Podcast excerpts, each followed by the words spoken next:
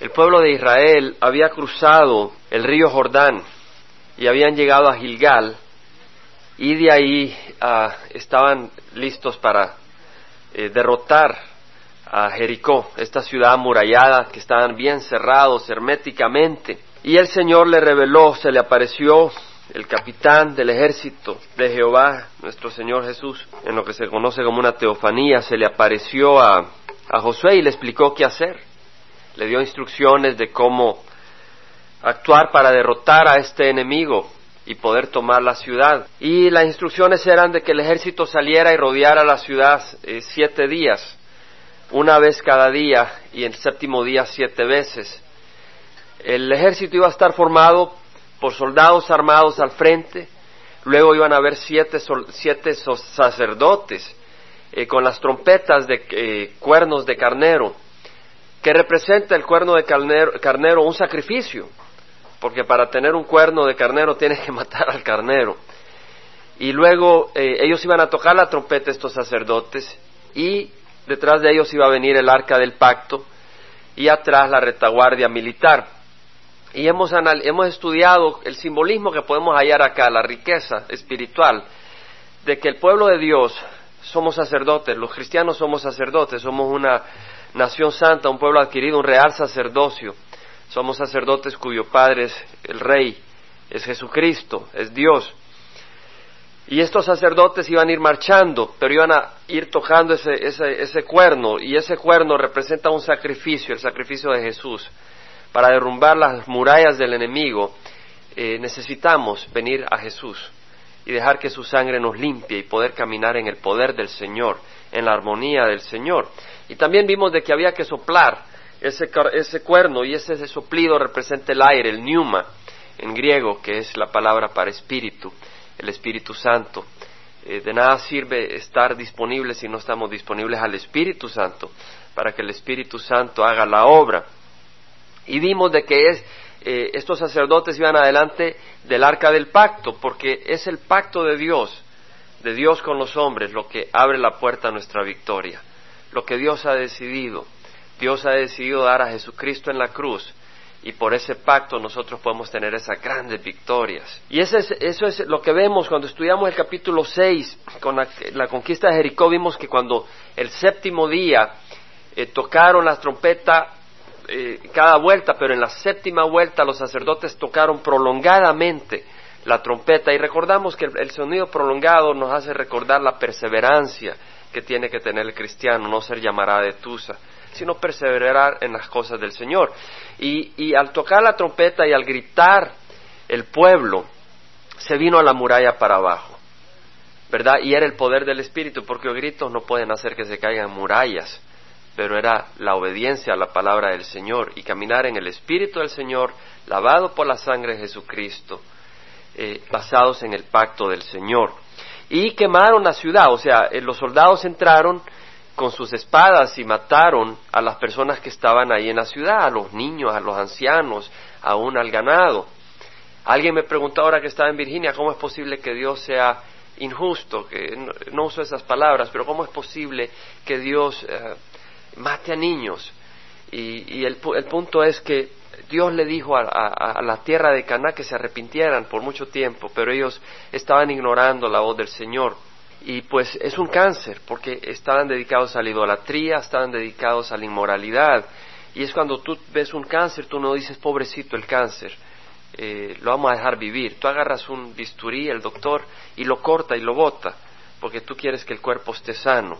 Y entonces estos niños que habían visto idolatría, que estaban creciendo en medio de la inmoralidad, Dios estaba queriendo eliminar todo eso para que su pueblo no se contaminara con estas maneras pecaminosas. Pero vemos que vino el juicio y mataron a, los hombres, mataron a los niños, a las mujeres y luego quemaron la ciudad.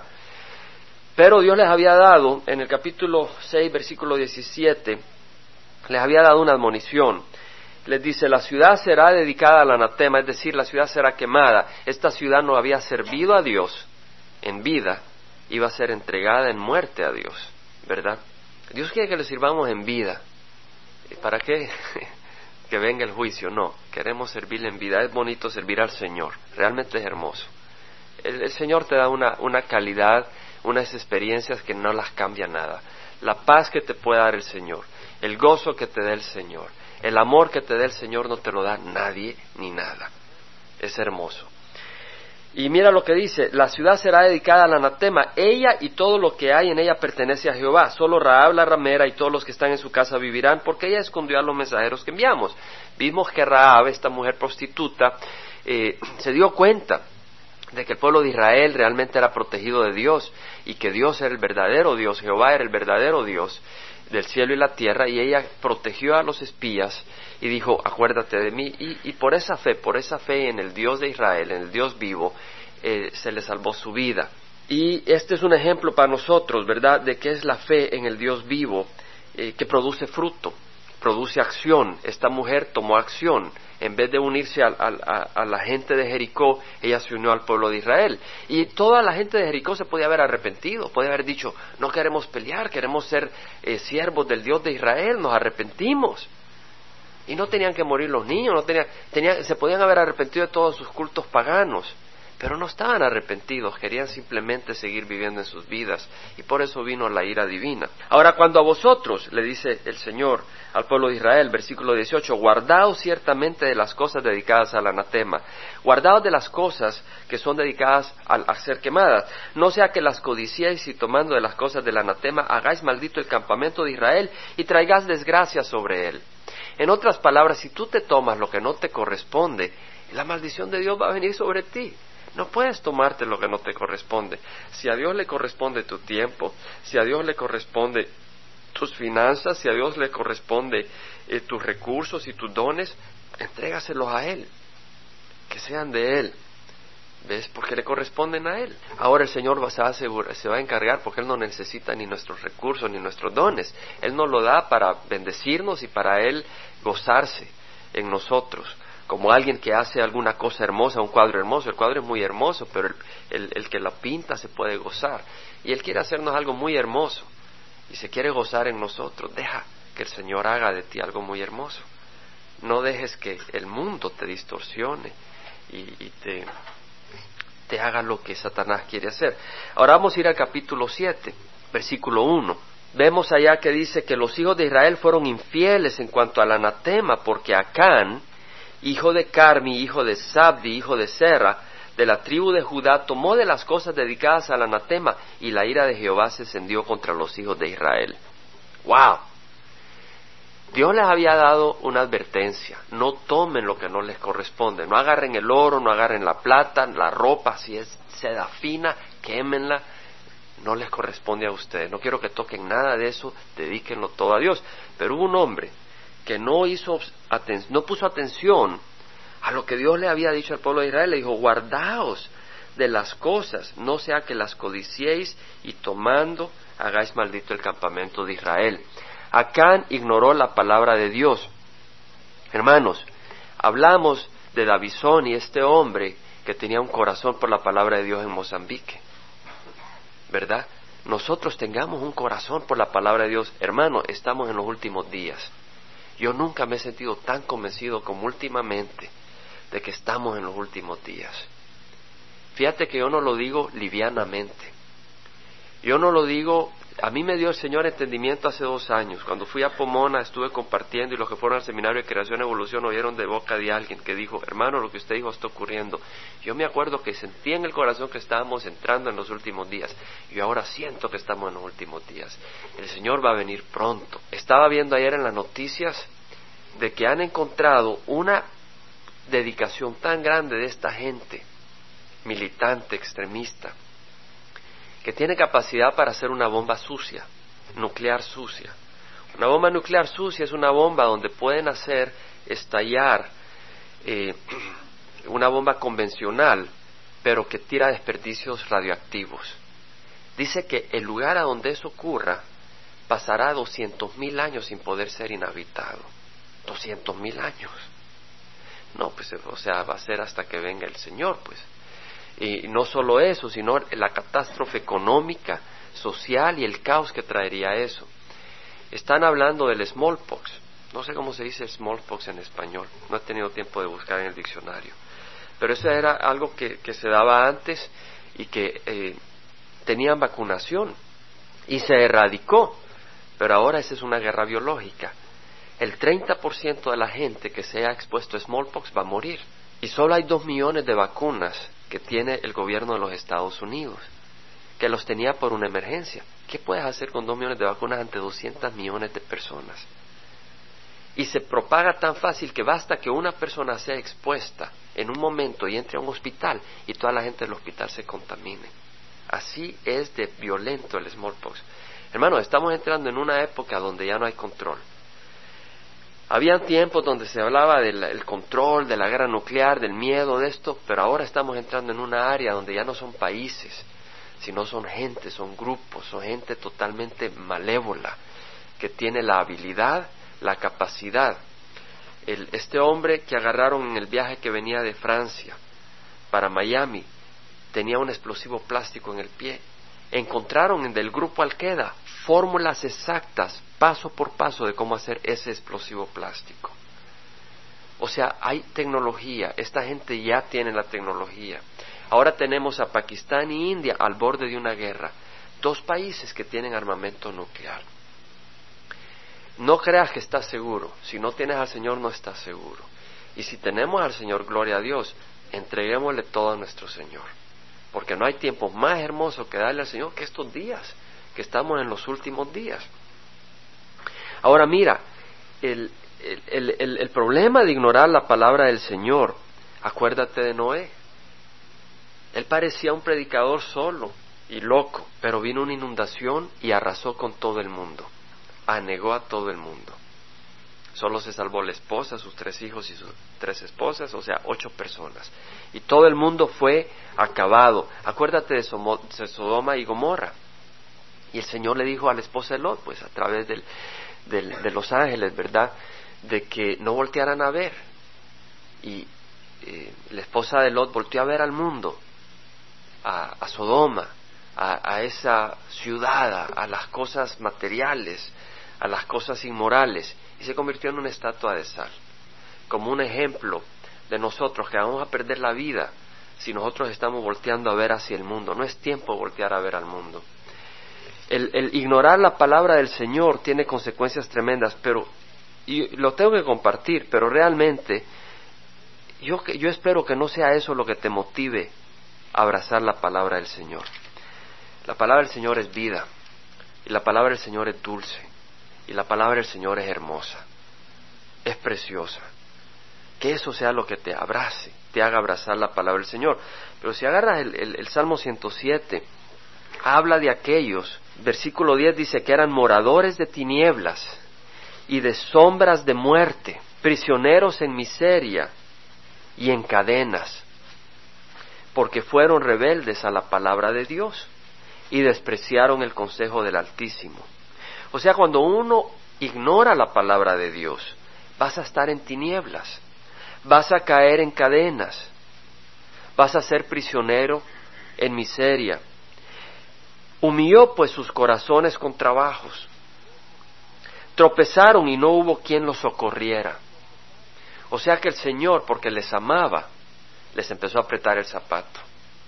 El Señor, porque los amaba, les empezó a hacer la vida miserable, miserable, con el propósito de que ellos clamaran a Dios.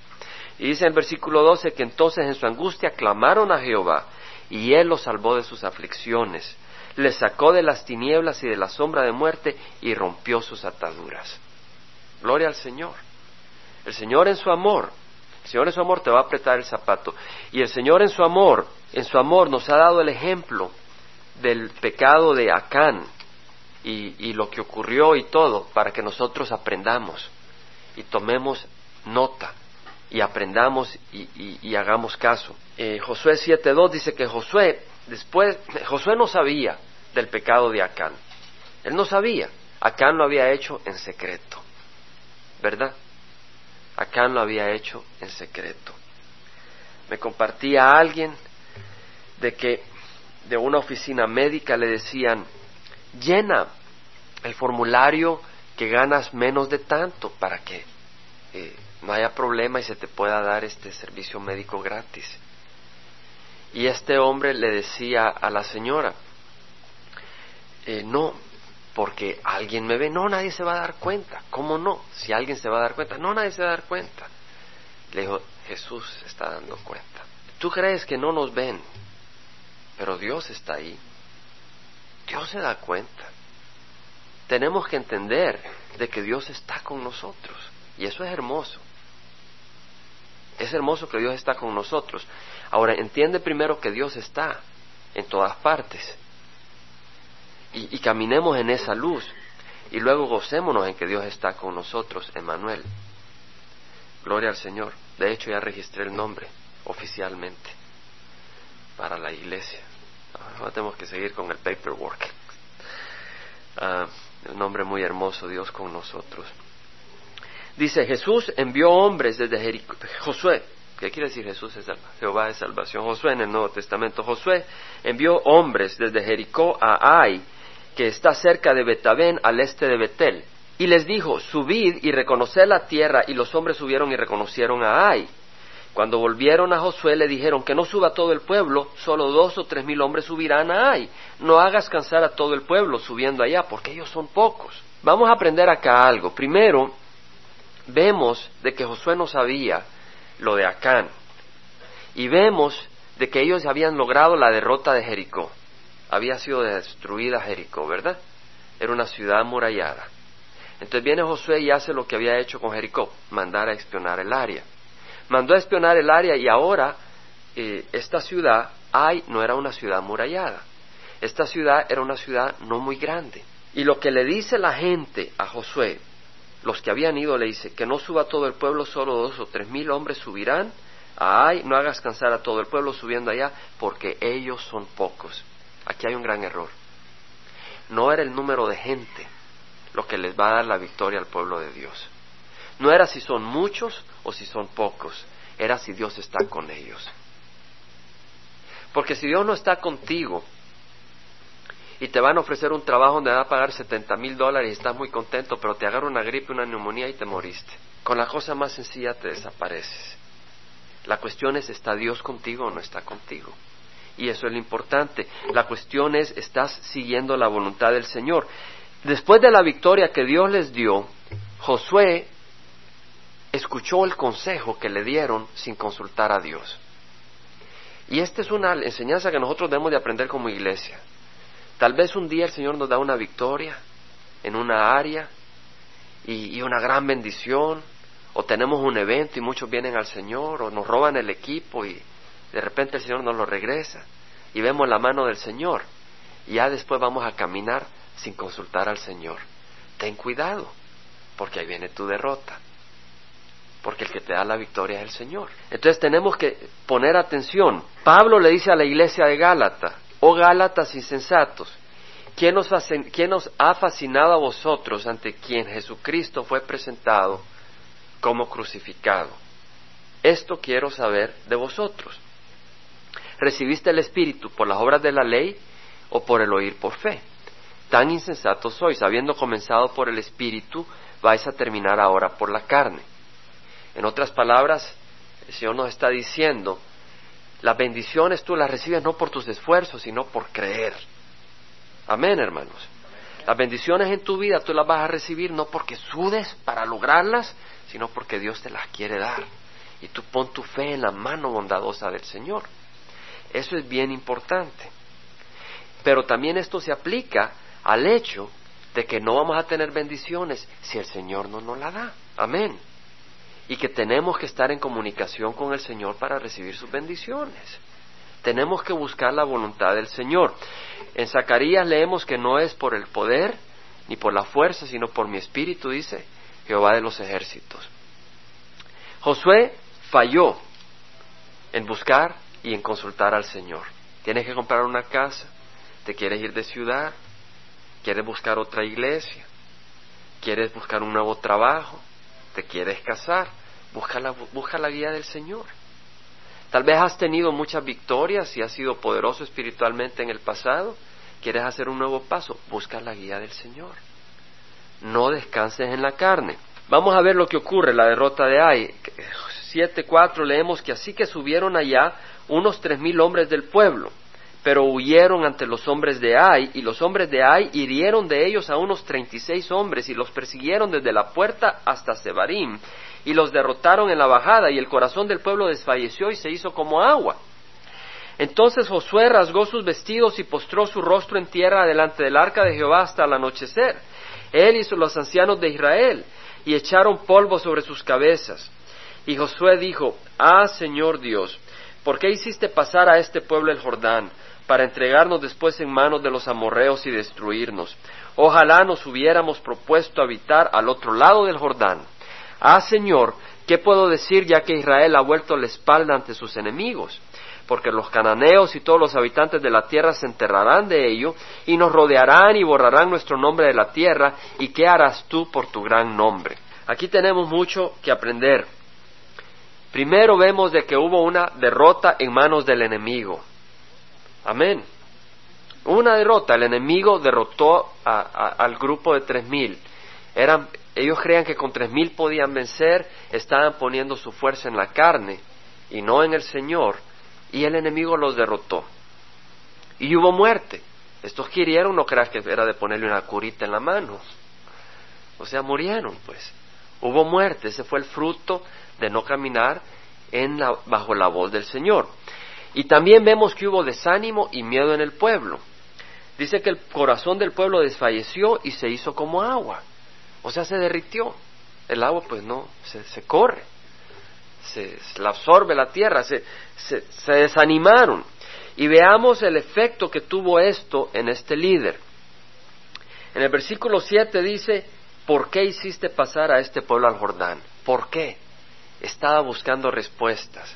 O sea que Josué se encontraba confundido. Señor, esperaba victoria. Señor, ¿qué pasó?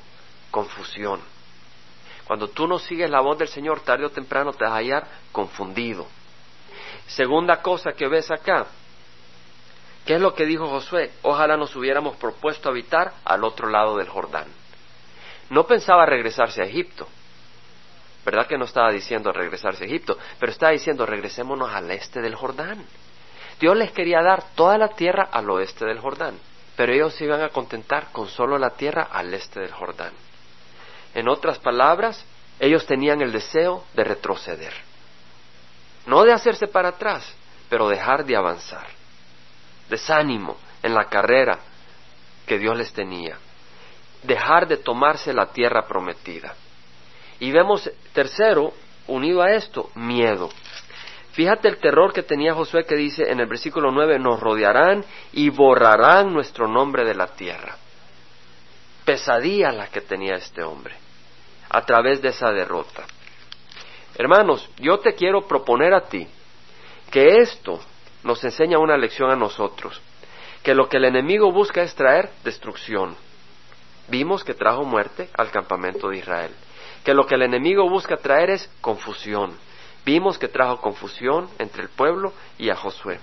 Y que lo que el enemigo busca hacer es que el pueblo de Dios avance a tener las promesas de Dios.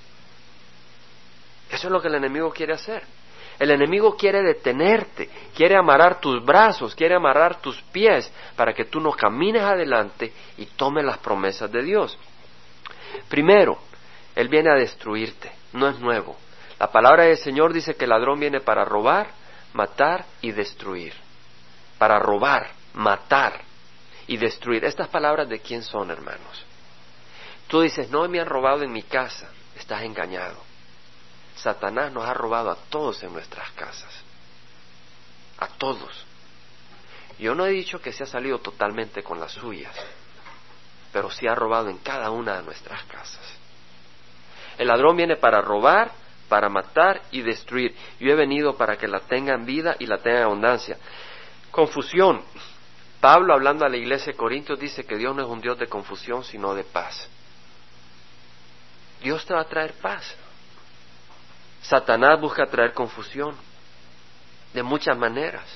Tal vez vienes a la iglesia y te animas, pero después salen y alguna persona te dice, no, pero es que mira que esto, no que esto es aleluya, no que que, ellos no, no se le inclinan al Papa. Y, tú dices, bueno, pero he estado leyendo la Biblia y está bonito. Pero ya entra la confusión.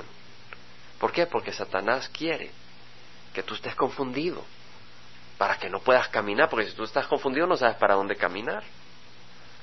No sabes, y mucho menos vas a adelantar a tomar las promesas de Dios. Y el miedo. Donde está el Señor hay amor y hay paz y no hay miedo. Cuando tú estás con el Señor no vas a tener miedo. Cuando el Señor está en tu corazón no vas a tener miedo. Fíjate lo que dice el Señor. Lo dice a través de Pablo y se lo dice a Timoteo y nos lo dice a nosotros. Que Dios no nos ha dado un espíritu de cobardía. Fíjate lo que le dice. Josué estaba ahí con un espíritu de cobardía. Este era el líder. Y el Señor le dice a Timoteo a través de Pablo que Dios no nos ha dado un espíritu de cobardía, sino de poder. Mira, el poder del Señor es increíble. Dice Pablo, mi oración es que los ojos de vuestro corazón sean iluminados, para que sepáis, pueden tomarlo como referencia Efesios 2, 18, 19, para que, seáis para que sepáis cuál es la esperanza de su llamamiento. Hay un llamamiento que Dios tiene en nuestras vidas y es hermoso. Es un llamamiento precioso.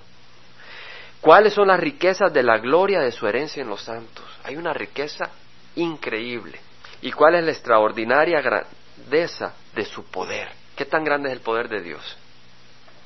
Imagínate ser el mundo, el cielo y la tierra en un abrir y cerrar de ojos. ¿Cuál es la extraordinaria grandeza de su poder para con nosotros? No solo para hacer el mundo, sino para trabajar a favor nuestro. Para con nosotros los que creemos, no a través de todo el mundo. No es para todo el mundo, sino para aquellos que creen. Dios está trabajando en el corazón de aquellos que creen. La gracia de Dios la gracia, Dios, Dios tiene misericordia sobre el mundo porque no lo destruye ahorita, pero su gracia está sobre aquellos que vienen a Jesucristo, porque Él es la puerta, Él es la llave para la gracia del Señor. Entonces tú quieres recibir las bendiciones del Señor, tienes que venir a Jesucristo.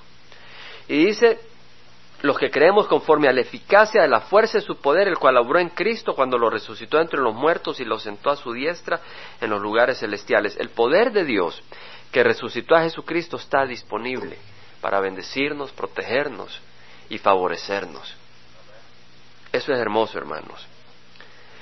Ahora, el enemigo viene también para robar e impedir que nosotros tomemos la tierra prometida.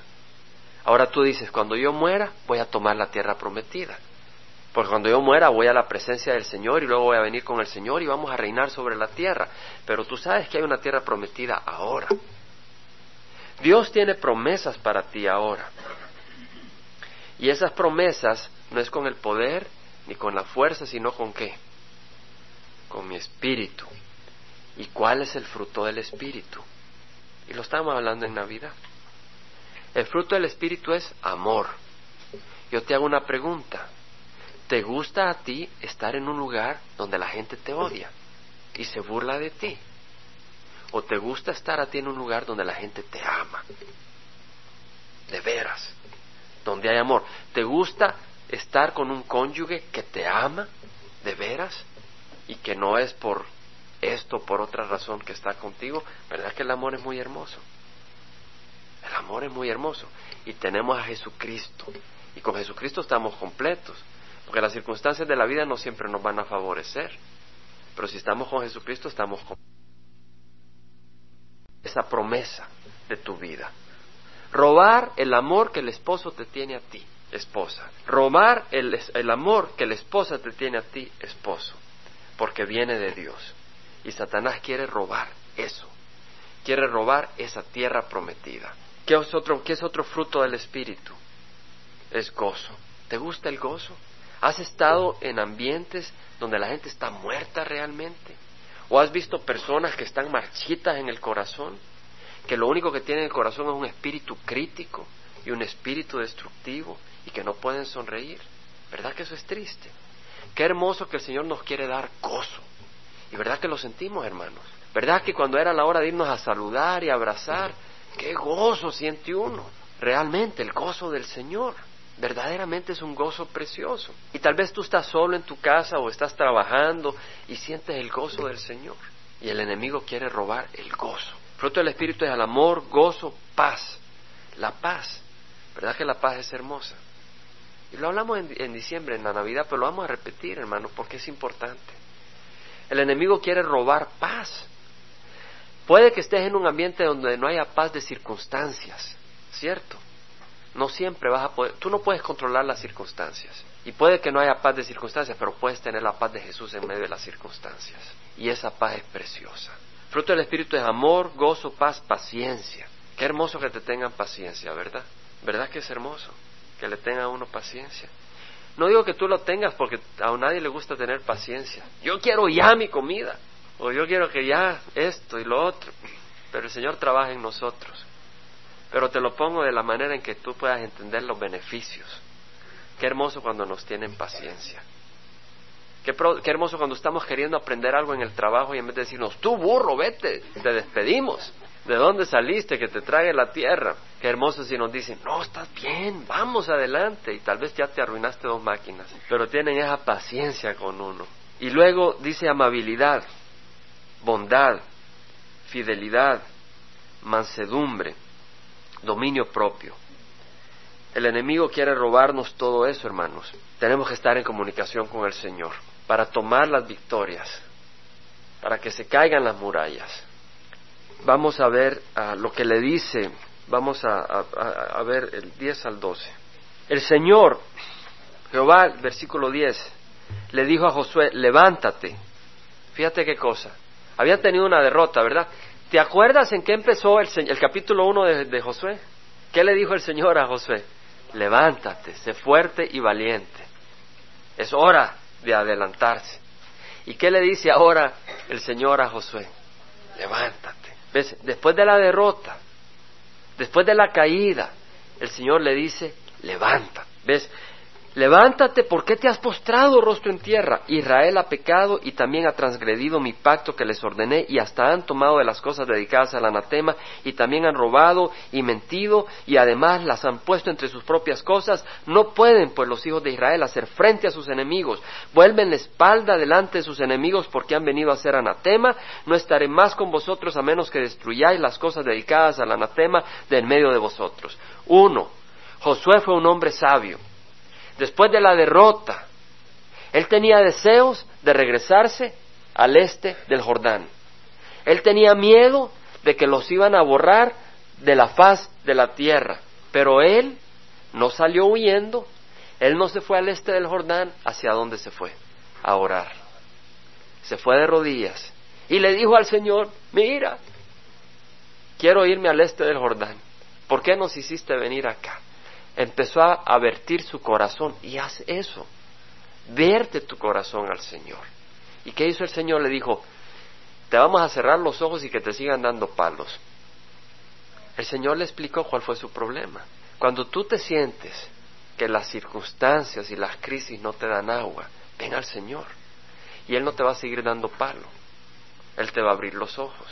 ¿Ves? Y acá le abre los ojos y le dice, mira, Israel ha pecado ha transgredido mi pacto. ¿Por qué? Porque había hecho un pacto Dios con el pueblo de Israel y la parte del pueblo de Israel era obedecer al Señor. Y aquí habían violado la palabra del Señor. Han transgredido mi pacto y hasta han tomado de las cosas dedicadas al anatema y han robado. O sea que lo que le pertenecía a Dios, ellos se lo han tomado. Y han mentido, porque según ellos iban a seguir caminando como que si Dios no se había dado cuenta y como que si ellos estaban rectos prácticamente estaban mintiendo, porque ellos estaban diciendo que estaba bien y no estaba bien. Y además les han puesto entre sus propias cosas lo que no le pertenece, lo tenían entre en sus manos. ¿Qué tenían que hacer ellos? Deshacerse de lo que no le pertenece. No puede pues Israel hacer frente a sus enemigos.